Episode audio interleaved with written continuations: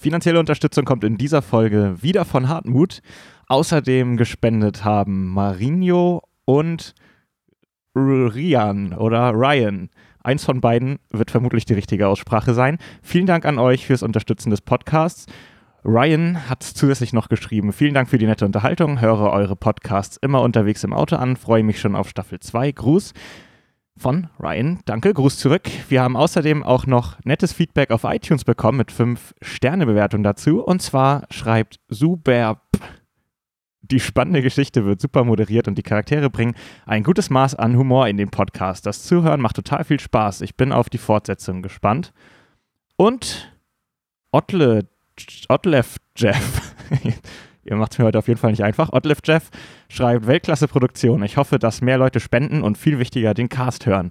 Das hoffe ich auch. Außerdem haben wir auch auf Facebook eine 5-Sterne-Bewertung bekommen von Friederike, die schreibt, ein toller Einstieg für alle Pen and Paper, für alle, die Pen and Paper interessant finden, aber sich noch nicht wirklich etwas drunter vorstellen können. Und für alle anderen eine spannende Geschichte, die liebevoll gemeistert und toll gespielt wird, nur zu empfehlen. Vielen Dank an eure Unterstützung, für eure Unterstützung und für die netten Kommentare. Ähm, und jetzt viel Spaß mit den Rückblick-Episoden.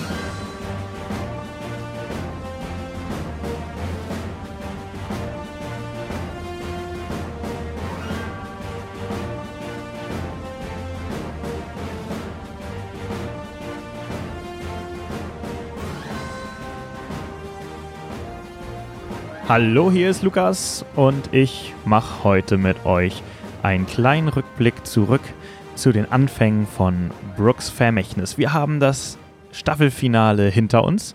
Ich weiß noch gar nicht, wie es überhaupt aussieht, weil ich diese Episode vor dem Staffelfinale aufnehme. Aber die Idee ist ja jetzt in der Staffelpause, dass wir so Episode für Episode nochmal gemeinsam durchgehen und ich ein bisschen in diesen Rückblick-Episoden euch erzähle, was habe ich mir dabei gedacht, äh, wie, wie haben die Charaktere reagiert, ähm, wie, was hätte es für andere Optionen gegeben, was wäre dann passiert, was haben die Charaktere vielleicht sogar übersehen oder nicht herausgefunden, in welchen Informationen sind sie vorbeigelaufen.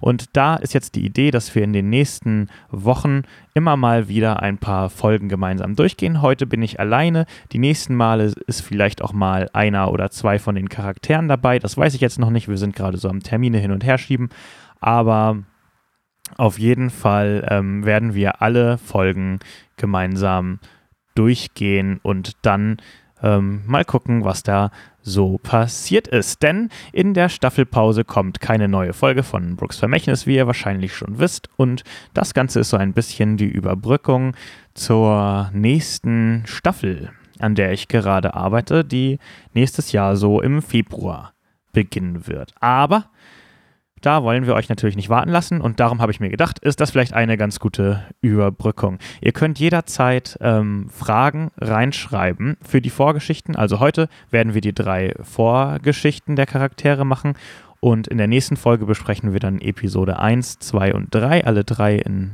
in, in, in der nächsten Rückblick-Episode sozusagen zusammen. Falls ihr Fragen habt zu Episode 1, 2 oder 3, ähm, zum Beispiel haben die Charaktere da was übersehen oder was hätte was wäre passiert, wenn die Charaktere das und das gemacht hätten. Dann schreibt sie doch uns einfach gerne entweder auf Facebook, Twitter oder am allerbesten eigentlich in Tagebucheintrag oder unter dieser Episode. Also auf, auf unserer Webseite www.brooksvermächtnis- äh, www.brooks-vermächtnis.de ähm, unter unserer Episode einfach kommentieren und dann sehen wir eure Fragen und dann werden wir die vielleicht auch thematisieren können. So, ähm, dann legen wir mal los. Wie gesagt, heute kümmern wir uns um die Vorgeschichten.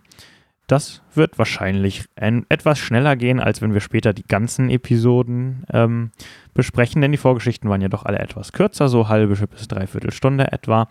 Und die Idee dahinter war, dass ihr als Zuhörer die Charaktere ein bisschen kennenlernt, aber auch, dass wir als Produzierer oder, oder Macher die Charaktere ein bisschen ausloten und austesten können und gucken können, was machen die Charaktere, wie verhalten die sich.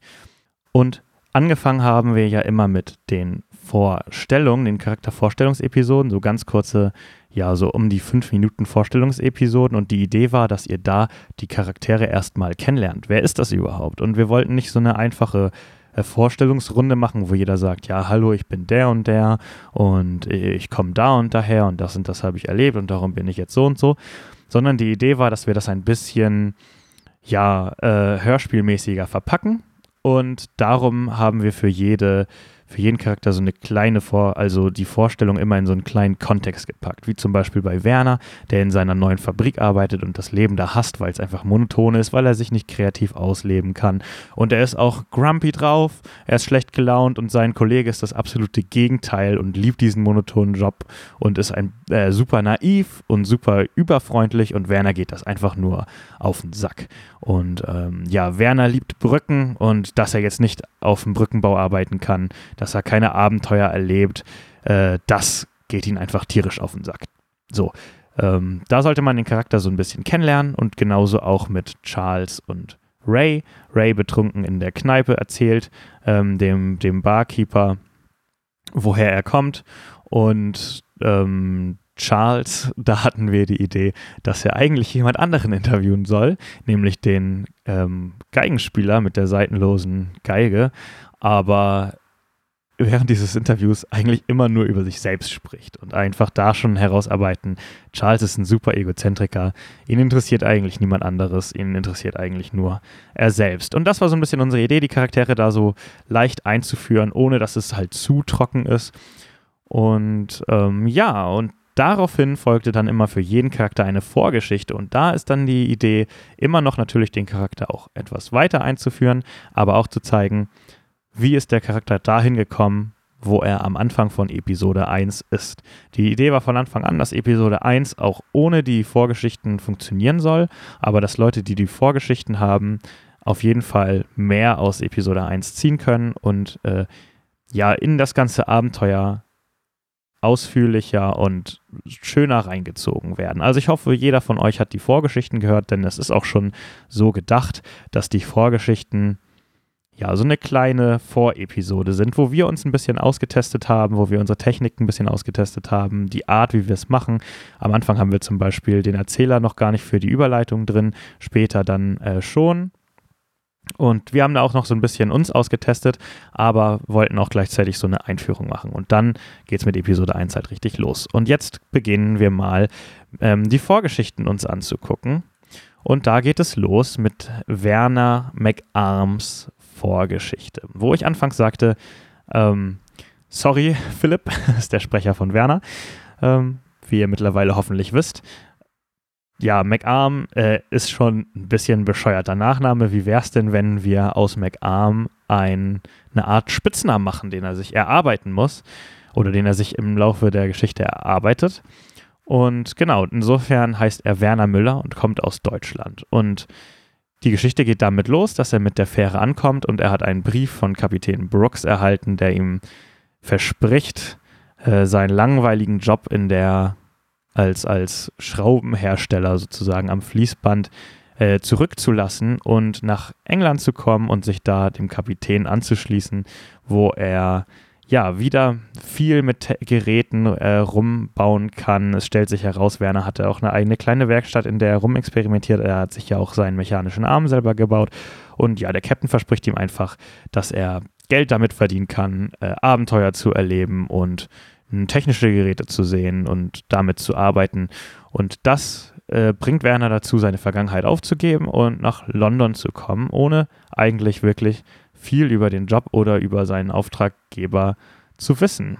Und er kommt an und das Erste, was passiert, als er von Bord geht, ist, dass er erstmal in eine Einreisekontrolle kommt. Das gab es damals zu der Zeit im 19. Jahrhundert stellenweise, dass nicht wie jeder äh, reingelassen wurde, weil die Engländer waren technisch recht weit fortgeschritten und hatten Angst, dass Leute sich ihre äh, Technologien abgucken und Spione sind. Und gerade jemand wie Werner mit so einem technischen Arm und dem Auftrag äh, und dem Auftrag sozusagen als Techniker zu arbeiten, ähm, ja, das ist natürlich erstmal kritisch, ob er überhaupt reinkommt. Aber das war Werner gar nicht so, so klar und er läuft erstmal in diese Kontrolle natürlich ganz normal rein und trifft da auf unseren Officer, den wir in unserer Geschichte ja noch ein paar Mal sehen werden, nämlich Officer Ron Bumblebee, der mit ihm spricht. Erstmal ganz nett, aber dann später sich auch ein bisschen, ja, angekratzt fühlt von Werner, der, äh, weil er vermutet, dass Werner eventuell ähm, als Spion kommt. Werner stellt sich aber erstmal vor und äh, ihm schwant auch nichts Böses. Und ähm, er, ja, wie gesagt, er stellt sich vor. Und der Polizist ist super skeptisch und will ihn eigentlich nicht durchlassen. Und jetzt kommt der Moment, wo er auf Alistair trifft. Also wie sich später herausstellt, handelt es sich dabei um Alistair, die rechte Hand des Kapitäns, die mit einem Kollegen von äh, Ron, Officer Bumblebee, spricht. Und äh, daraufhin wird der Polizist, der Werner kontrolliert, also Ron, ähm, zu den anderen beiden gerufen und unterhält sich mit denen. Und hier hat, hätte Werner jetzt, also hier sieht er Alistair zum einen zum ersten Mal äh, mit seinem ja doch sehr merkwürdigen Anblick mit dem Goldzahn und dem Zylinder und äh, dreckigen Haaren und ja, es, äh, Alistair macht ja keinen sonderlich vertrauenserweckenden Eindruck. Und Werner hätte jetzt die Möglichkeit, natürlich ähm, loszurennen und versuchen, irgendwie sich vor dieser Kontrolle zu drücken. Wenn er jetzt das Gefühl gehabt hätte, ähm, er hätte ja, ansonsten keine Chance durchzukommen, müsste eventuell wieder ausreisen oder würde erstmal festgenommen werden. Er hätte die Möglichkeit gehabt, loszurennen und zu fliehen, aber er entscheidet sich dazu, stehen zu bleiben und abzuwarten. Hm. Ja, ähm, wäre er jetzt hier losgerannt, dann hätte er entkommen müssen. Das hätte ein bisschen mit Geschicklichkeit und mit Geschwindigkeit zusammengehangen. Da hätte er äh, früher oder später ein paar Mal würfeln müssen.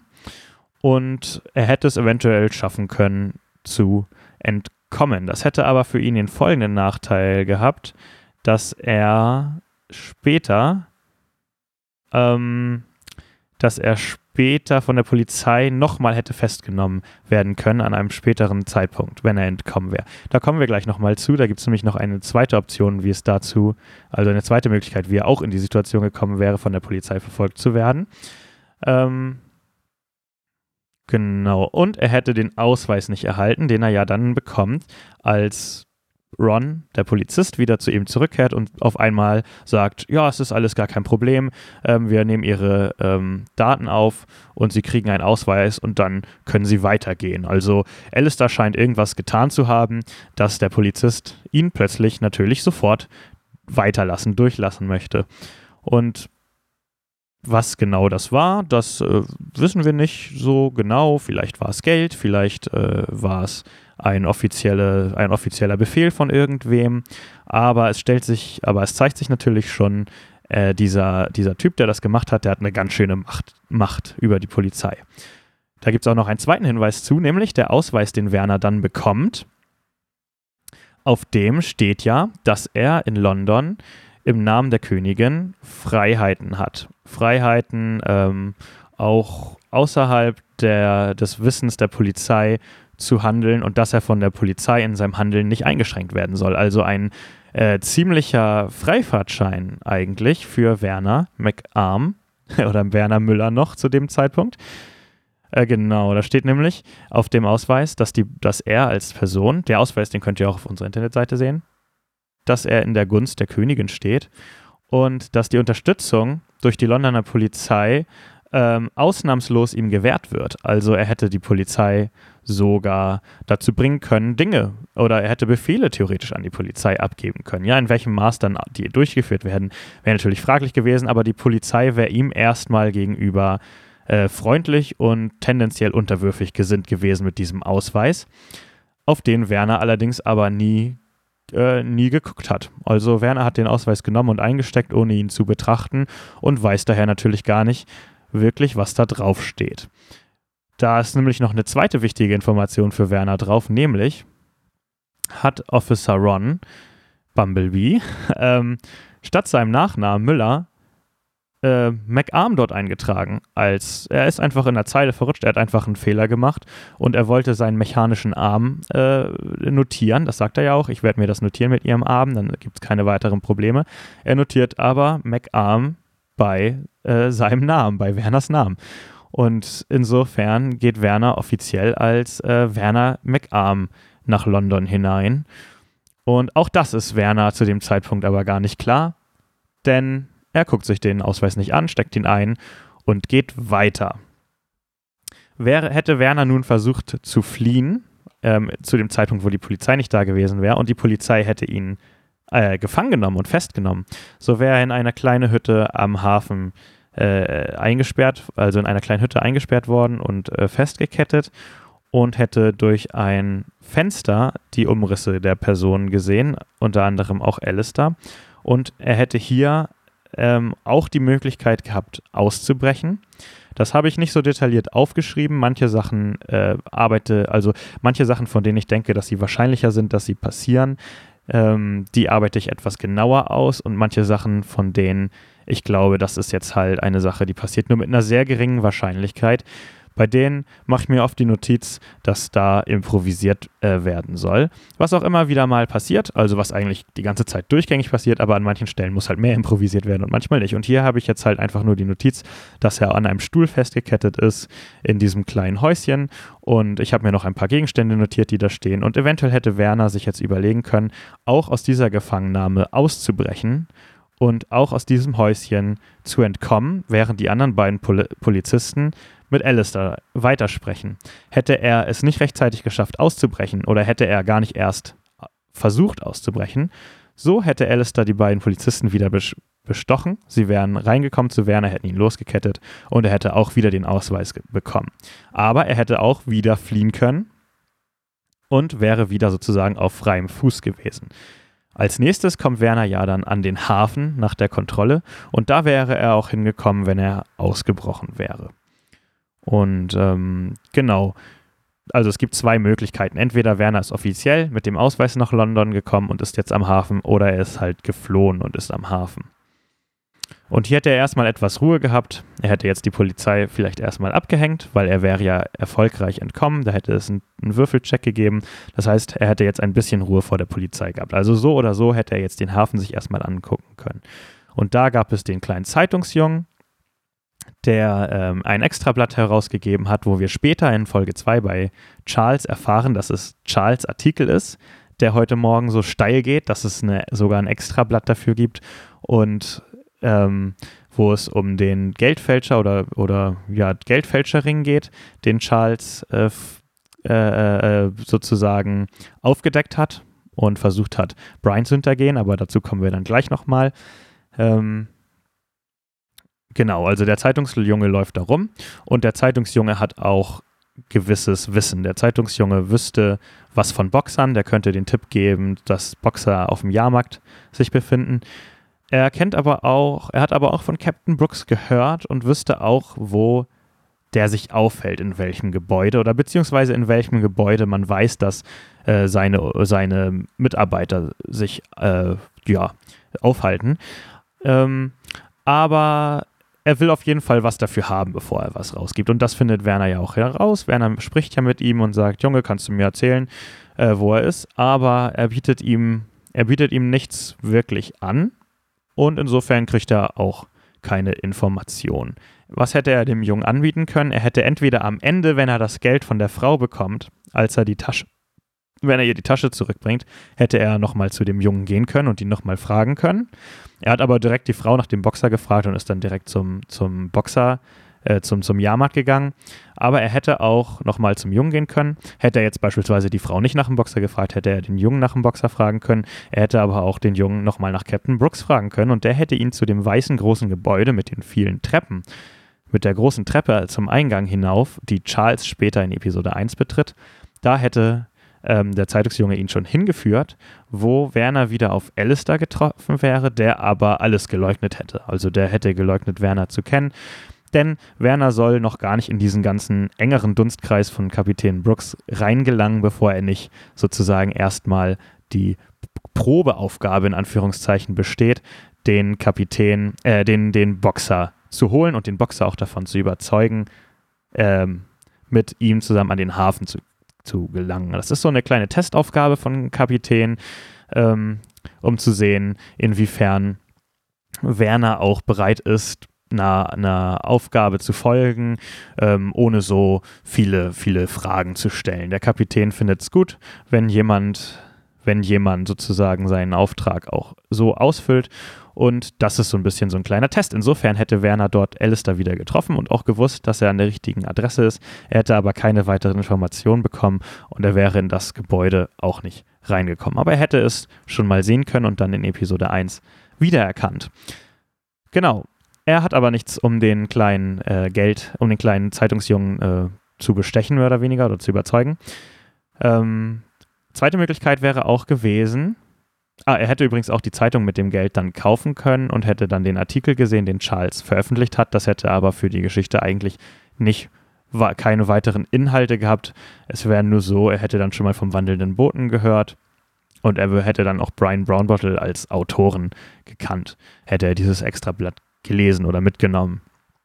Ähm, es gibt auch noch einen Bäcker dort und dieser Bäcker wäre ganz unglücklich, weil ihm alle seine Brötchen misslungen sind und äh, Werner hätte ihn davon überzeugen können, dass er ihm ein paar dieser Brötchen schenkt, weil der Bäcker kann damit sowieso nichts anfangen und er hat auch Angst, wenn der Bäckermeister zurückkommt, dass er ihn bestraft für die schlechte Ausführung des Backvorgangs und insofern hätte er die loswerden wollen und Werner hätte leichtes Spiel gehabt und wäre kostenlos an, an ein paar Brötchen rangekommen und diese Brötchen hätte er dem Zeitungsjungen geben können und ihn damit auch dazu bringen können, etwas zu sagen. Also er hätte dann eine Info erhalten, äh, entweder über den Boxer oder über Brooks. Eins von beiden. So, jetzt kommt der Part mit dem, ich gucke mal einmal kurz, ob ich was vergessen habe. Da, da, da, festgenommen. Ah ja, genau. Ich habe mir nur noch notiert, der Polizist nennt ihn immer Mr. Moolah das sollte schon so ein kleine, kleiner Hinweis darauf sein, dass die, ja, dass die Londoner so ein bisschen Probleme haben, Müller äh, auszusprechen. Und das sollte so ein bisschen so eine Steilvorlage sein, dass früher oder später Werner sich einen, Spitznamen zulegen kann, damit einfach die Leute nicht mehr das Problem damit haben. Aber das Ganze kommt ja dann mit dem Spitznamen ein bisschen anders äh, als gedacht. Und insofern ist letztendlich nur der Polizist derjenige, der seinen Namen nicht wirklich aussprechen kann. Das wäre sonst mehreren Personen passiert und hätte für Werner sozusagen die Steilvorlage gegeben, dass er vielleicht sich nicht mehr Mulan, äh, Müller nennt, sondern sich einen Spitznamen überlegt. Das wäre der Einstieg für McArm eventuell gewesen. Gut, aber er befindet sich am Hafen und dann schreit die Frau, dass ihre Tasche geklaut wird. Und hier sehen wir Werner zum ersten Mal als Held. Denn Werner äh, ist halt einfach gerne ein Held und er ist ein Macher und er lässt nicht lang schnacken. Und wenn er Probleme sieht, dann packt er die gerne an und steht nicht tatenlos rum. Und darum macht er sich natürlich sofort auf, diesen Dieb zu verfolgen und hat da ein paar Geschicklichkeitswürfe machen müssen, ob er den gut verfolgen kann. Unter anderem springt ihm eine oder fährt ihm eine Kutsche genau in den Weg und er schlängelt sich da mit seinem Hakenarm, zieht er sich da unter durch in Windeseile und das ist alles prima geklappt. Äh, das hat alles prima geklappt. Insofern kann er den Boxer auch verfolgen und trifft ihn dann in einer Gasse, wo der Boxer festhängt, an einem Zaun. Also was heißt festhängt, aber er klettert gerade über den Zaun, sodass Werner zu ihm rennen kann und ihn von diesem Zaun ziehen kann. Und der Boxer sagt dann zu ihm, äh, der Boxer, der Dieb sagt dann zu ihm, finde den Boxer und zeigt ihm eine Hand mit dem Raben drauf, den Raben, den Werner auch schon auf dem Brief von Captain Brooks gesehen hat. Er kann also die Connection herstellen und er versteht, hier, das Ganze war inszeniert, um ihm diesen Auftrag zu geben. Da hätte es noch die Möglichkeit gegeben, hätte er jetzt einen von diesen Geschicklichkeitswürfen äh, nicht geschafft, dann hätte, wäre ihm der Boxer, äh, der Mann, dann wäre ihm der Dieb entglitten. Und wäre das passiert, wäre er auch in die Gasse gekommen und hätte dann aber stattdessen nur die Tasche dort gefunden der Frau, die hätte der Dieb also zurückgelassen und an dieser Tasche hätte ein wäre ein Zettel befestigt gewesen, auf der hätte gestanden, finde den Boxer. Er hätte also die Information auch bekommen und auch auf dem Zettel wäre der Rabe drauf gewesen. Er hätte die Info also trotzdem bekommen, nur er hätte den Dieb nicht gefangen. Und das Ding ist, durch, den, durch die Aufmerksamkeit, die durch diese Verfolgungsjagd und das Geschrei der Frau äh, aufgewirbelt wurde, wäre die Polizei natürlich aufmerksam gewesen, hätte den Dieb verfolgt und wäre jetzt auch kurze Zeit später in die Gasse gekommen und hätte halt Werner mit der Tasche dort gesehen und sofort gedacht, Werner wäre der, Box, äh, der Dieb gewesen. Und wenn ich Boxer gesagt habe, meine ich immer Dieb in der letzten Zeit. Also, ich habe mich ein paar Mal vertan. Sie wären, in die, sie wären in die Gasse gekommen, hätten Werner gesehen und hätten ihn für den Dieb gehalten, weil er mit der Tasche dort steht. Und sie hätten ihn festgenommen wenn sie ihn, wenn sie eh auf der Suche nach ihm gewesen wäre, hätte er sich nicht mehr rausreden können. Also wenn er sich vorher durch die Kontrolle, äh, vor der Kontrolle weggelaufen wäre oder sich äh, befreit hätte aus dem Häuschen, wo er festgekettet war, dann hätten sie ihn sofort festgenommen, ohne zu zögern. Ähm, hätte er vorher alles gemacht äh, und hätte den Ausweis und hätte auch gewusst, was er mit dem Ausweis machen können, hätte er den Ausweis vorzeigen können und wäre damit sofort freigekommen. Hätte er den Ausweis nicht gezeigt und wäre auch nicht gesucht geworden, dann äh, wäre es eine 50-50-Sache gewesen. Dann hätte ich das davon abhängig gemacht, wie Werner sich rausredet, wie gut er sich rausredet, ob er von den Polizisten gefangen genommen wird oder ob die Polizisten überzeugt sind, dass er nicht der Dieb ist und ihn gehen lassen. Wäre er gefangen genommen worden, hätte das eine große Auswirkung auf Rays Vorgeschichte gehabt, denn Ray und Werner sollten am Ende von Rays Geschichte aufeinandertreffen das erste Mal. Und wäre Werner nun festgenommen worden, dann hätte Ray vom Kapitän den Auftrag bekommen oder von Alistair den Auftrag bekommen, Werner aus dem Gefängnis zu befreien. Und dann hätte das Ganze, hätte Wer äh, Rays Geschichte damit äh, abgeschlossen, dass er irgendwie Werner aus dem Gefängnis rausholen muss. Aber dazu ist es nicht gekommen. Äh, Werner hat den Dieb gestellt, er konnte die Tasche zurückbringen, hat Geld bekommen, hat die Frau direkt gefragt, wo es, zu dem, wo es zum Boxer geht, sozusagen. Sie gibt ihm den Tipp. Der Boxer ist auf dem Jahrmarkt und Werner geht ohne weitere Umschweife zum Jahrmarkt. Und das ist auch das Ende von Werners Vorgeschichte. Ihr seht, es ist alles ziemlich ähm, recht geradlinig. Das ist auch extra so geschrieben. Die Vorgeschichte sollten, sollen nicht sonderlich lang sein. Und es ging halt auch so ein bisschen darum, für die Spieler warm zu werden. Und ähm, es war auch wichtig, dass die Geschichte in den Vorgeschichten rund und knackig ist, sodass äh, ihr Zuhörer das auch gut nachvollziehen könnt, was da passiert. Und dass die Charaktere auch auf die Position kommen letztendlich, auf den ich sie haben will, als Ausgangspunkt für Episode 1. Das ist in späteren Folgen nicht mehr so stark so. Da haben die Charaktere auch mehr Einflüsse, aber jetzt in der Vorgeschichte, da war es schon wichtig, dass die Charaktere so ein bisschen hinhergeschoben werden. Aber wie ihr merkt, gibt es auch schon auf jeden Fall noch Möglichkeiten für die Charaktere, die Geschichte zu beeinflussen, je nachdem, was sie machen. So, mal kurz einen Schluck trinken. Und dann kommt es sozusagen als nächstes zu Charles Vorgeschichte. Und Charles kommt extra früh an diesem Tag zu, seinen, zu seiner Arbeit im wandelnden Booten, wo er versucht, seinen Vorgesetzten Brian Brownbottle 1 auszuwischen, denn Brian lässt ihn immer nur die langweiligen Geschichten schreiben und zeigt ihm auch keine, zeigt ihm keinen wirklichen Respekt.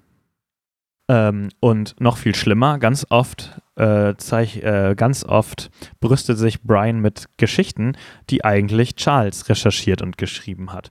Und heute will Charles das Brian, äh, Brian eins auswischen und hat am Tag davor seine eigene Geschichte fertiggestellt, ohne dass Brian das wusste und hat sie auch in Druck gegeben, ohne dass irgendjemand das wusste. Und er kommt extra früh zurück ins Büro, damit auch alles wirklich glatt geht. Aber was muss er sehen? Es sind schon alle da und Brian hat natürlich die Geschichte als seine ausgegeben und wird gefeiert und wird sogar befördert. Und ähm, ja, im Büro gibt es eine Feier. Es ist die erfolgreichste Auflage. Sogar als kleine Extrablatt-Version wird der, wird der Bericht rausgegeben, wie wir auch schon gesehen haben. Der wird ja bei Werner verkauft. Das Ganze spielt also auch zur gleichen Zeit. Und ja, Charles hat jetzt. Ähm, Charles ist jetzt natürlich äh, sauer und will natürlich Brian wieder eins auswischen. Jetzt hätte es hier auch ein paar Möglichkeiten gegeben. Es ist nicht so gibt nicht so viele unterschiedliche Möglichkeiten wie bei Werners Vorgeschichte, sondern es ist eher so, es kommt ein bisschen darauf an, hier, wie Charles die Werkzeuge, die er hat oder die Möglichkeiten kombiniert oder ausführt. Denn er kann nun, er ist im Büro und er könnte jetzt mit anderen Leuten im Büro sprechen oder aber auch direkt zu Brian und seinem Chef gehen, die sich unterhalten, ähm, was er ja auch tut. Und er spricht ja auch direkt Brian drauf an, also er trinkt vorher noch einen Sekt oder eine Flasche Sekt sogar und äh, spricht dann direkt Brian drauf an und äh, spielt Brians Spiel mit. Also er hätte auch zum Chef gehen können und sofort sagen können, hier, äh, das ist aber doch meine Geschichte gewesen und ähm, ich kann es oder er könnte es versuchen zu beweisen oder keine Ahnung. Aber er spielt Brians Spiel mit es hätte ihm auch nicht viel gebracht, direkt zum Chef zu gehen und zum Chef zu sagen, das war meine Geschichte, denn der Chef sieht Charles auch nur als unteren, mit, niederen Mitarbeiter sozusagen an. Er ähm, weiß ja nichts wirklich, also er arbeitet nicht direkt mit Charles zusammen und daher weiß er auch nichts von Charles ähm, Fähigkeiten und hätte halt gedacht, äh, ja, ja, der Praktikant versucht ja auch sich aufmerksam zu machen und hätte ihn irgendwie zum Teekochen oder so geschickt. Also er hätte das Ganze abgewunken und auch nicht wirklich zugehört. Besonders nicht äh, neben Brian, den er gerade befördert hat. Dann äh, erfährt er von, von, indem er das Gespräch der beiden belauscht, hört er, dass es Neuigkeiten im, in dem Fall gibt mit den verschwundenen Wissenschaftlern. Die wichtigste und brandheißeste Story aktuell. Darüber hätte er auch erfahren oder davon hätte er auch erfahren, wenn er mit anderen aus dem Büro gesprochen hätte. Er hätte erfahren, dass alle davon reden, dass wieder ein Wissenschaftler verschwunden ist und dass es jetzt wirklich an der Zeit ist, dass jemand die Geschichte rausbringt oder jemand drauf kommt, was da denn los ist. Und sie alle wollen das versuchen, vor Brian zu schaffen, der wirklich den Ruf hat, zwar der Beste zu sein, der Beste im Büro, aber auch nicht wirklich, aber nicht wirklich beliebt. Er ist ein schnöselig, er ist eingebildet und er behandelt die anderen nicht gut. Also die sind, es ist kein freundschaftliches Verhältnis von Brian zu den anderen im Büro, aber sie bewundern ihn schon irgendwie und sie würden aber gerne äh, diese Geschichte ähm, ja, selber schreiben. Sie würden gerne den, den Artikel über die verschwundenen Wissenschaftler selber schreiben und versuchen daher alle äh, möglichst an Informationen heranzukommen. Und es hätte sich rumgesprochen, dass Brian neue Informationen hat. Also alles soll Charles dahin bringen, dass er von Brian diese Informationen klauen möchte. Charles weiß auch das mit der Schublade, mit der abgeschlossenen Schublade, das fällt ihm dann auch sofort ein. Er weiß auch, dass Brian den Schlüssel dazu hat. Er hat ja schon lange mit Brian zusammengearbeitet und kennt auch seine Macken und Maroden und äh, weiß das daher einfach. Das ist kein. Ähm und da insofern geht es bei Charles Vorgeschichte eigentlich eher darum, wie kommt er an den Schlüssel, beziehungsweise wie kommt er an die Sachen, äh, in der Schublade und in der Kommode. Und da hat er halt ein bisschen unterschiedliche Möglichkeiten. Er macht ja sofort erstmal auf sich aufmerksam, indem er versucht oder indem er Ryans Brians Schreibmaschine auf den Boden schmeißt, was Brian emotional sehr stark mitnimmt. Ansonsten hätte sich Brian an seinen Schreibtisch gesetzt und versucht, Charles immer wieder herauszuscheuchen. Aber so war Brian eigentlich abgelenkt und mehr mit der Schublade beschäftigt. Eine Sache, die absolut gar nicht geskriptet war, natürlich äh, mit, nicht mit der Schublade beschäftigt, sondern mit der Schreibmaschine beschäftigt. Eine Sache, die ich so gar nicht vorhergesehen hatte, aber die sich halt einfach so ergeben hat. Und es hätte jetzt halt einfach im Büro mehrere Sachen gegeben, die äh, Charles hätte machen können. Also hätte er nochmal überlegt, äh, was, er, was er über Brian so weiß, dann hätte ich ihm gesagt, dass er weiß, dass Brian teesüchtig ist und mehrere Tassen Tee in der Stunde trinkt. Und es gibt eine Teeküche, also die ganzen Ortschaften, die kannte Charles ja, beziehungsweise hat er im Nachhinein äh, nach und nach rausgefunden. Er hat auch mitbekommen, dass es das Abführmittel vom, also dass der Chef Abführmittel irgendwie hat. Und als er das Büro des Chefs betritt, sieht er das ja auch auf dem, auf dem Schreibtisch stehen. Also das hier bietet sich auf jeden Fall der einfachste Weg an, den Charles dann auch natürlich gegangen ist, ähm, Abführmittel in den Tee zu tun. Und das ist jetzt, wirkt jetzt relativ offensichtlich und das äh, war auch offensichtlich extra dargelegt. Aber wie sich auch noch in den späteren Folgen immer wieder herausstellen wird, der offensichtliche Weg ist nicht immer unbedingt der, der gegangen wird. Es werden ganz oft offensichtliche Hinweise einfach übergangen und die Leute fragen sich dann, hä, wie soll es denn jetzt weitergehen und kommen auf ganz abgefahrene Ideen. Insofern, es ist immer nicht so schlecht, einen offensichtlichen Weg zu haben. Äh, aber es muss auch Alternativmöglichkeiten geben. Also das war so das bisschen, was ich auch im Hinterkopf hatte, was dann schließlich passiert ist, dass er Brian Abführmittel in, Tee, in den Tee tut.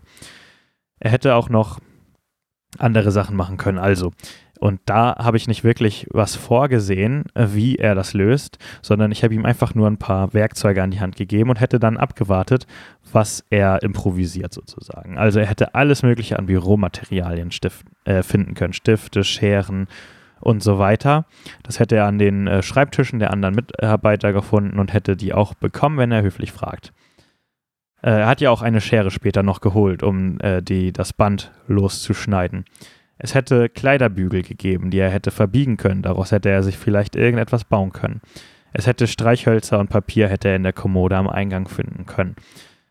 Der Meetingraum, der wäre voller Ratten gewesen und er weiß, dass Brian diesen Meetingraum meidet, weil er tierische Angst vor Ratten hat. Er hätte also in der Form vielleicht irgendetwas anfangen können. Und der allergrößte Schachzug wäre gewesen, warum nicht bis nachts warten? Er hätte gar nicht das in diesem Zeit, zu diesem Zeitpunkt, wo er es dann gemacht hat, hätte er es gar nicht machen müssen. Er hätte auch gehen können und sagen können, ich komme in der Nacht wieder, wenn keiner im Büro ist und versuche dann an die äh, Schublade zu kommen. Das wäre auch passiert automatisch, wenn er, also wenn er nicht Brians Schreibmaschine kaputt gemacht hätte und Brian hätte sich hinter seinen Schreibtisch gesetzt und angefangen zu arbeiten und er wäre immer wieder zu Brian gekommen und hätte immer wieder unter irgendeinem Vorwand versucht, ihn irgendwie rauszulocken oder so und er wäre nicht auf diese T-Sache gekommen, dann hätte Brian ihn früher oder später ganz rausgeschmissen aus dem, nicht nur aus dem Büro, sondern aus dem Haus sozusagen. Er hätte ihn rausgeschickt und hätte ihn losgeschickt, diesen Auftrag zu machen mit dem Kükenmaler und den zu interviewen. Und in dem Moment hätte es einen Zeitsprung gegeben und es wäre nachts gewesen und Charles hätte die Chance gehabt, nachts wiederzukommen. Oder er hätte sich auch noch etwas, das habe ich mir auch noch notiert, er hätte auch nachts zu Brian gehen können und versuchen können, ihn den Schlüssel zu klauen. Er hätte auch nachts einfach direkt zum wandelnden Boten gehen können und da dann die Schublade aufbrechen. Aber wenn er keinen, wenn er kein, äh, keine Spuren hinterlassen will, wäre es natürlich besser gewesen, den Schlüssel zu haben. Also da hätte er ein paar Möglichkeiten gehabt, aber er hat die Sache mit dem Tee gemacht, was ja auch lief. Aber wäre er nachts da gewesen, was ich auch nicht für unwahrscheinlich gehalten hätte, weil das eigentlich relativ offensichtlich ist, man kommt nachts, wenn er nicht im Büro ist, ähm, dann hätte es eventuell kleine Überschneidungen noch mit Rays Vorgeschichte geben können. Aber er hat es ja alles so gemacht, wie es ging. Und, äh, und das hat ja auch einwandfrei so geklappt. Und dann kommt er an die Schublade und findet die Hinweise, dass Captain Brooks Leute sucht, unterschiedlichster, mit unterschiedlichsten Fähigkeiten und dass diese bis Donnerstag vorsprechen sollen. Und Charles sieht seine Chance, sich da einzuschleusen und eine super Geschichte schreiben zu können und eventuell auch das, die, das, das Geheimnis der verschwundenen Wissenschaftler rauszufinden. So, ich glaube, das war es soweit mit Charles Geschichte. Ich gucke einmal ganz kurz, ob ich irgendwas verpasst habe. Nee, das war's. Also, das war alles bei Charles Geschichte gewesen. Wie gesagt, da gibt es nicht so viele alternative Stränge, sondern mehr so, es gab mehrere Möglichkeiten und es wäre jetzt so gewesen, ähm, eventuell hätte er auch ein Feuer gelegt oder was mit den Ratten probiert oder keine Ahnung. Er hatte ein paar Möglichkeiten und äh, wir haben einfach geguckt, was macht Charles dort. Und das war's mit Charles Vorgeschichte und jetzt kommen wir als allerletztes noch zu Rays Vorgeschichte. Es ist auch die längste Vorgeschichte, was halt daran liegt, dass Ray am Ende noch auf Werner trifft und die beiden sich kennenler äh, schon kennenlernen. Und dazu rede ich jetzt, äh, dazu erzähle ich jetzt gleich was. Eine kleine Pause mal eben. Okay, so. Und dann kommen wir zu Rays Vorgeschichte. Ray ist ein, ja, Boxer, der seine beste Zeit schon hinter sich hat, wie jeder weiß. Er ist Alkoholiker, er arbeitet auf dem Jahrmarkt für einen Hungerlohn und ähm, ja, freut sich eigentlich beim Jahrmarktkampf eigentlich nur auf seine nächste Flasche Alkohol, die zu Hause im, im seinem Wohnwagen auf ihn wartet. Und äh, ja, er hat nicht so richtig viel, viel Bock auf das, was er da tut. Aber die Idee war auch, dass er sich bei seinem Boss, der so ein bisschen shady ist, der so ein bisschen, äh, ja, nicht gerade auf der, auf der guten Bahn des Gesetzes ist, äh, dass der, er sich von dem immer auch mal wieder so einen Auftrag geben lässt und sich damit sein Gehalt so ein bisschen aufbessert. Obwohl er eigentlich gar nicht so der, der Verbrecher ist, Ray selbst, aber er hat halt keine wirklich andere Wahl und sein Leben ist auch nicht wirklich toll. Und wir sehen Ray zu Beginn, wie er auf der Bühne steht, auf der, äh, im Boxring und ihm gegenüber steht so ein schmächtiger junger Mann, der besoffen mit seinen Freunden auf dem Jahrmarkt ist und jetzt irgendwie den Mut zusammengenommen hat, um äh, gegen Mighty Ray anzutreten, den Ex-Profi-Boxer, der in allen Ländern bekannt war und ja, einfach als Mutprobe sich ihm jetzt sozusagen stellt. Und Ray hat zwei Möglichkeiten in dem, in dem Moment. Entweder, was dann auch passiert, ist, er boxt den jungen K.O., sobald er zuhaut, denn ja, ähm, er ist halt einfach zu kräftig, als dass er irgendwie rumspielen könnte mit ihm. Und er will auch das schnell beenden, den Kampf. Oder aber er stellt sich selber K.O. oder verliert offen, äh, verliert absichtlich. In dem äh, Fall wird der Gegner natürlich ausgezahlt und kriegt Geld. So oder so äh, ist der Kampf ziemlich schnell zu Ende und Ray findet sich in seinem, in seinem Wohnwagen wieder und wird erstmal von seinem Chef, dem auch gleichzeitig Ringrichter, äh, ordentlich angemeckert für den langweiligen Kampf. Äh, sowohl entweder, wenn er ihn K.O. gehauen hat oder wenn er sich selbst K.O. gestellt hat, dann ist der Chef natürlich noch wütender, weil er Geld verloren hat. Aber so oder so, der Chef ist unglücklich und meckert und sagt, du bekommst heute kein Geld, außer du machst diesen Auftrag für mich, den ich gerade bekommen habe. Der Auftrag besteht darin, die Baker, den Baker-Jungs ordentlich einzuheizen, äh, denn die klauen ständig Sachen und hier äh, hast du auch noch eine Pistole sozusagen.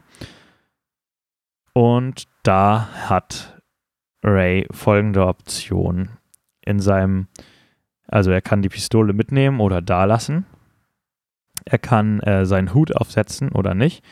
Und er kann die Öllampe mitnehmen oder nicht. Er geht dann los und muss in die dunklen Gassen Londons irgendwo um den Jahrmarkt herum, wo sie sich rumtreiben. Er weiß ungefähr, wo das ist. Er findet das ja dann auch ähm, recht schnell.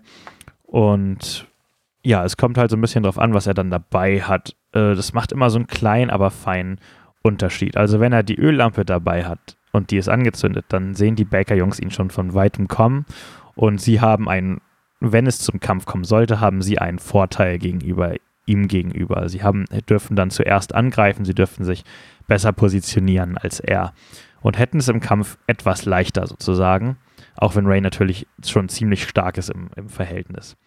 Ähm, hat er die Öllampe nicht mit dabei oder er hat sie nicht angeschaltet oder äh, entzündet, besser gesagt, dann kann er sich unbemerkt an sie heranschleichen. Oder also er hat, hätte zumindest die Möglichkeit, sich unbemerkt an sie heranzuschleichen. Er geht ja einfach in die Gasse rein, ganz normal. Also er, er versteckt sich ja nicht oder so, sondern er betritt die Gasse ganz normal und redet auch schon äh, von weitem mit denen, also im sicheren Abstand was ja auch kein schlechter Move ist. Er hätte aber äh, auch, wenn er gewollt hätte, sich mh, anschleichen können an die. Äh, Ray entscheidet sich aber dazu, nicht sich anzuschleichen und äh, loszuprügeln oder so oder loszuschießen, eventuell sogar, sondern er versucht erstmal verbal mit denen zu reden. Und dann kommt die Sache mit dem Hut. Hatte er den Hut auf oder hat er ihn nicht auf? Hat er ihn aufgesetzt? Dann erkennen ihn die Baker-Jungs nicht sofort und sie sind mutiger und stellen sich ihm trotziger entgegen. Hat er den Hut nicht aufgesetzt, dann wissen sie sofort, hey, das ist doch der Boxer und sie haben erstmal eine ängstlichere Grundhaltung und würden erstmal äh, vielleicht sich ihm nicht stellen oder nicht kämpfen. Äh, so oder so, sobald er die äh, Waffe rausholt und schießt, laufen sofort alle weg. Äh, das hat er aber nicht gemacht. Hätte er geschossen, irgendwann im Verlauf des Kampfs, dann und wäre Charles nachts in den äh, wandelnden Booten eingebrochen. So äh, hätte Charles entweder den Schuss gehört oder aber die Polizei ankommen hören. Und dann hätte Charles eventuell denken können, dass die Polizei wegen seines Einbruchs da ist, denn der wandelnde Bote ist ganz in der Nähe von dem Ort, wo Ray sich mit den Baker-Jungs prügeln soll. Also da hätte es eine kleine Verknüpfung gegeben. Eventuell hätte Charles das dazu gebracht, den wandelnden Booten schneller zu verlassen oder äh, vorsichtiger oder unvorsichtiger zu handeln. Dazu ist es aber nicht gekommen. Außerdem ist Ray sehr diplomatisch und versucht die Baker-Jungs ja einzuschüchtern, ohne zu kämpfen was für mich sehr, sehr überraschend war, denn wir hatten ähm, beim Charakter-Brainstorming, also wir haben gemeinsam unsere Charaktere gebrainstormt, damit wir so ein bisschen die aufeinander abstimmen können und gucken können, dass sie unterschiedlich sind, dass jeder seine eigenen Macken und jeder seine, jeder so eigene Besonderheiten hat. Und ich hatte Ray immer so mir vorgestellt als so ein Prügel, so ein Prügeltyp, so jemand, der gerne loshaut und der, ähm, ja, so ein Mann fürs Grobe, so, ne, der den Auftrag bekommt, hier, geh die mal verprügeln und dann macht er das und dann steckt er das Geld ein. Aber dazu kam es überhaupt nicht. Und ähm, ich habe hinterher auch mit Lars, der Ray ja spricht, gesprochen. Und äh, wir haben uns darauf geeinigt, dass Ray eigentlich eher so ein gewissenhafter Typ ist. Lars meinte, er würde, er hat das Gefühl, er möchte Ray eigentlich lieber so spielen. Sorry, als den gewissenhaften, der eigentlich gar nicht mehr so viel Lust auf Kämpfen hat. Er war Profiboxer, aber eigentlich ist das gar nicht mehr das, was er machen will. Er hat genug vom Kämpfen. Und das stellt sich auch super raus in diesem Kampf. Er hat jetzt da den Auftrag und es sind alles Jungs. Es, es wäre für ihn easy. Er würde hingehen, er könnte ein paar umklatschen oder so und er könnte einfach die locker einschüchtern mit seiner Muskelkraft und seinen, seinen Kampfkünsten. Aber er will es eigentlich gar nicht. Er versucht es, er versucht es diplomatisch, er versucht sie einzuschüchtern. Und insofern müssen die Baker-Jungs natürlich, mussten in dem Fall ein bisschen äh, aggressiver vorgehen und bedrohen ihn auch mit Messern und sagen, äh, hier verzieh dich, Opa, äh, kein Bock. Und letztendlich läuft es darauf hinaus, dass er sich nur mit dem Anführer prügelt ähm, und den sozusagen ausnockt und die anderen verscheucht indem er die Pistole zieht und äh, er demonstriert, was er drauf hat. Und die kämpfen dann halt nicht mehr mit ihm. Ganz einfach, weil äh, sie merken, der, der zappelt nicht lange, der hat keine Lust zu kämpfen und dann entscheiden sie sich später eingeschüchtert dazu, lieber wegzulaufen. Und er trifft dann auf Alistair in der Kutsche und Alistair macht ihm ein Angebot, was er nicht abschlagen kann. Also hier hätte es auch keine Möglichkeit, also hier war auch keine Möglichkeit vorgesehen, dass er nicht in die Kutsche einsteigt, denn die Geschichte geht damit los, dass sie sich dem Captain anschließen und so, so, so shady und so mysteriös und so nicht so unvertrauenswürdig wie Alistair auch wirkt, das Angebot, dass er umsonst trinken kann, das Alistair ihm macht, ist einfach zu gut. Und das ist interessanterweise auch das Angebot, das Ray überzeugt hat. Also irgendwie den, sein mieses Leben auf dem Jahrmarkt zu hinterlassen, hat Ray nicht wirklich interessiert. Also zurückzulassen, hat ihn nicht interessiert. Und äh, viel Geld zu verdienen und die Welt zu bereisen und äh, irgendwie Dinge zu sehen, die er in seinem Leben noch nicht gesehen hat. Das waren Sachen, die haben Ray weniger überzeugt, die haben ihn eher skeptisch gemacht. Aber dass er umsonst in der Bar trinken kann. Das äh, fand Ray super und das ist letztendlich das gewesen, was ihn überzeugt hat, mit in die Kutsche zu kommen. So, und dann beginnt der zweite Teil von Rays Vorgeschichte, nämlich wenn er dann auf Werner trifft. Und es geht los damit, dass er es geht los damit, dass er verkatert in seinem Wohnwagen aufwacht und die Polizei an seine Tür klopft. Das ist jetzt in dem Fall, dass Werner in seiner Vorgeschichte nicht im Knast sitzt. Hätte Werner jetzt im Knast gesessen, so wäre er aufgewacht und hätte den Vertrag mit Kapitän Brooks gefunden, den er unterschrieben hat, woran er sich nicht mehr so wirklich erinnern kann. Also Alistair hat ihn offensichtlich ganz schön abgefüllt und ihn dann sozusagen dazu gebracht, den Vertrag zu unterschreiben.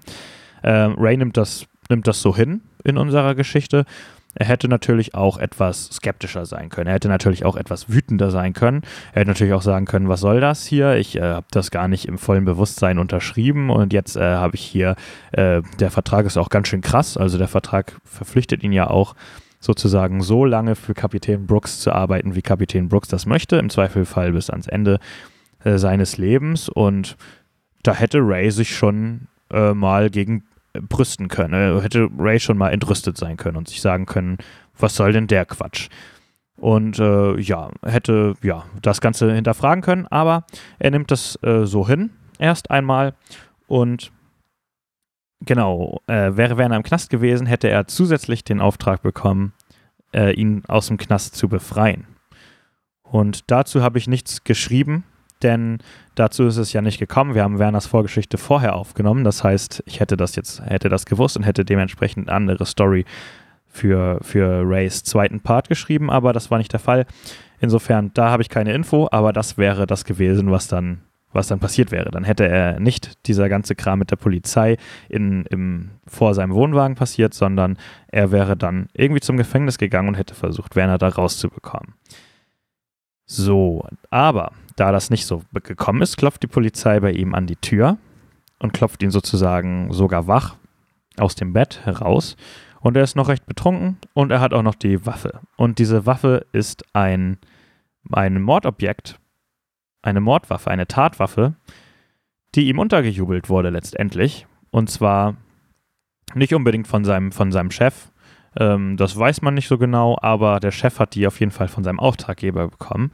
Und der Auftraggeber wollte vielleicht auch einfach diese Tatwaffe loswerden und hat sich gefreut, dass ein anderer äh, naiver Dödel, Auftragskiller, diese Waffe jetzt in seinem Besitz hat und ähm, im besten Fall auch in der Hand hatte und benutzt hat vielleicht sogar. Und insofern wollte er die, die Tatwaffe loswerden. Und die liegt beim naiven Ray in seinem Wohnwagen. Und er ist betrunken und erinnert sich nicht mehr so wirklich, was am Vortag passiert ist, was halt auch der Grund dafür ist, dass er sich nicht an diese Waffe erinnert. Und er guckt aber auch nicht, er guckt sich auch nicht wirklich um in seinem Wohnwagen, so dass er ja an diese Waffe nicht mehr denkt. Es hätte natürlich auch direkt sein können, dass er sich nach dieser Waffe umguckt und er damit entweder die Polizei bedroht oder die Waffe versucht zu entsorgen oder was weiß ich. Ist aber nicht passiert. Er hat sich auch nicht, äh, also er hat ja auch die Tür mehr oder weniger sofort geöffnet. Ich musste ihn ja sogar nochmal darauf hinweisen, dass da dieser Brief liegt, äh, bevor er die Tür öffnet, weil er wollte ja sofort los und die Polizei, der Polizei die Tür öffnen. Er hätte Poli der Polizei natürlich die Türen auch nicht öffnen brauchen. Es hätte die Möglichkeit gegeben, durchs Dach seines Wohnwagens äh, aus dem Wohnwagen zu kommen. Das wäre der einzige andere Ausgang gewesen.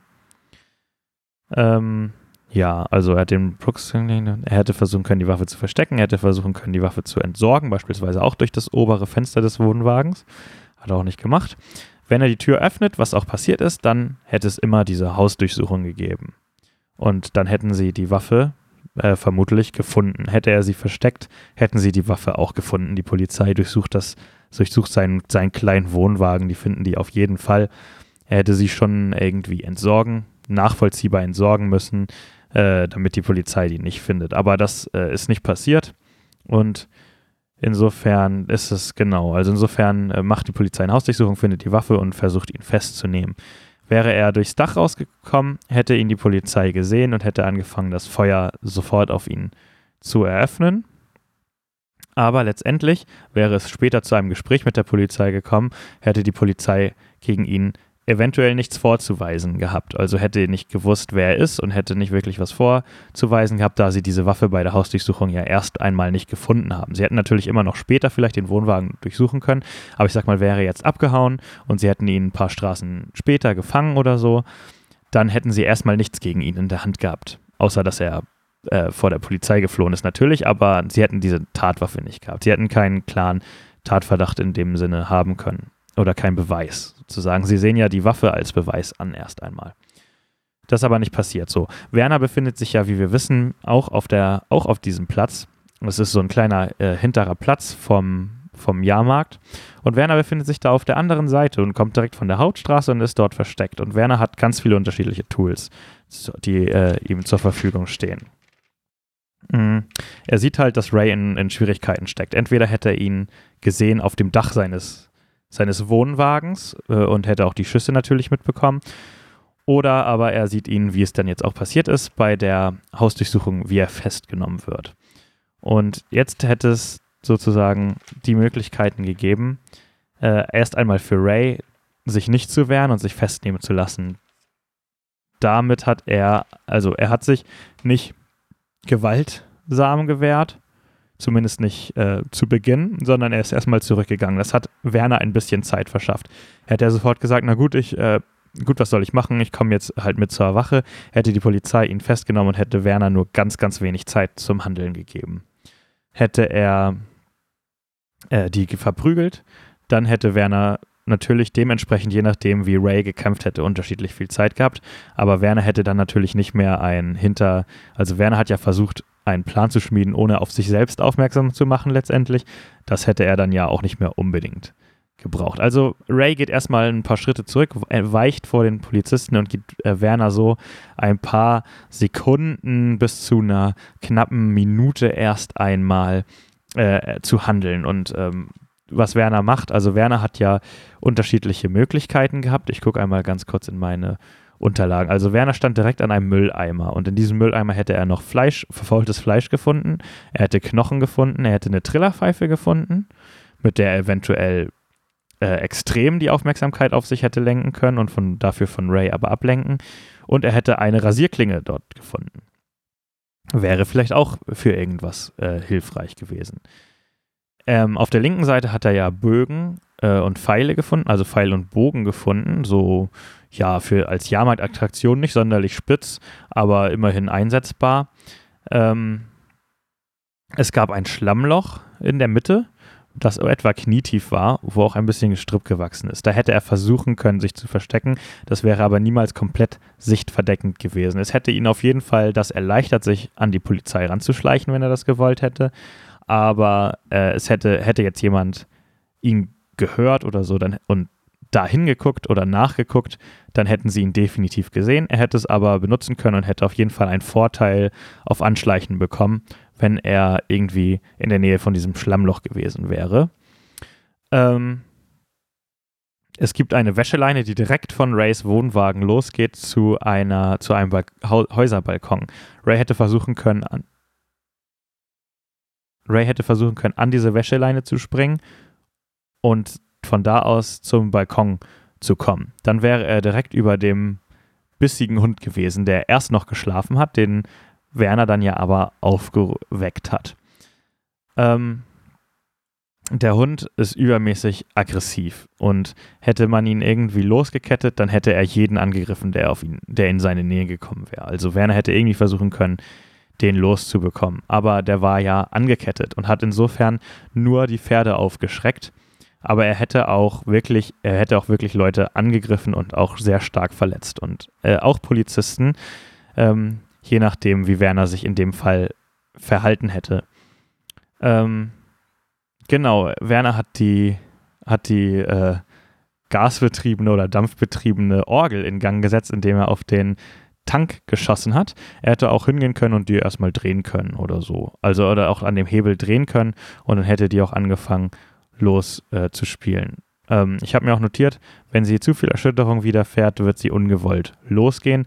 Das ist ja genau das, was Werner dann sozusagen gemacht hat. Er hätte sich auch hinter der Drehorgel verstecken können und die Drehorgel hatte ja Räder und er hätte dann langsam mit dieser Drehorgel zum Beispiel in Richtung des Schlammlochs fahren können und wäre so ungesehen schon mal zum Schlammloch gekommen und wäre schon mal Ray ein ganzes Stück dichter gekommen. Und hätte er jetzt einen Überraschungsangriff beispielsweise auf die Polizei starten wollen, dann ähm, hätte er so einen enormen Vorteil gehabt, weil er einfach statt über den ganzen äh, Platz rennen zu müssen, hätte er, wäre er nur noch wenige Meter entfernt gewesen, hätte einen Überraschungsangriff von hinten auf die Polizei starten können.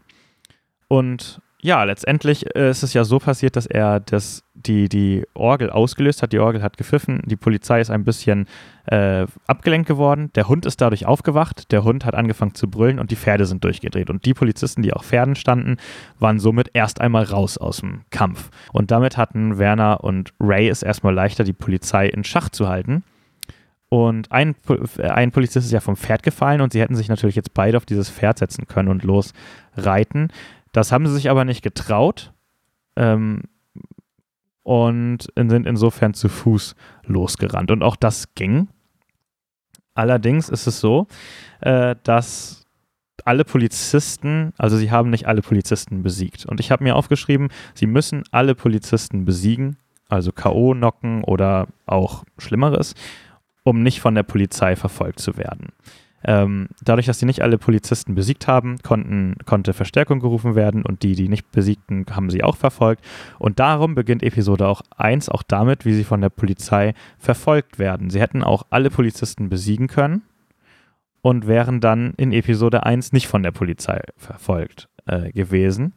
Es hätte auch noch äh, andere Möglichkeiten gegeben, und zwar mit der Polizei zu reden. Denn Werner hat ja seinen Ausweis, von dem er aber nichts weiß. Und Werner hätte einfach hingehen können und hätte sagen können, hier, ich muss diesen Mann hier mitnehmen. Guckt euch meinen Ausweis an. Auf dem Ausweis steht, ihr müsst mich bei, bei meinem Vorhaben unterstützen. Und die Polizei hätte ihn mit Ray zusammen einfach gehen lassen, ohne jegliche Auseinandersetzung. Äh, hätte er nur so versucht, sie zu überzeugen, ohne den Ausweis zu nehmen, also ohne seinen Ausweis einzusetzen, dann ähm, hätten sie Ray auf gar keinen Fall rausgegeben.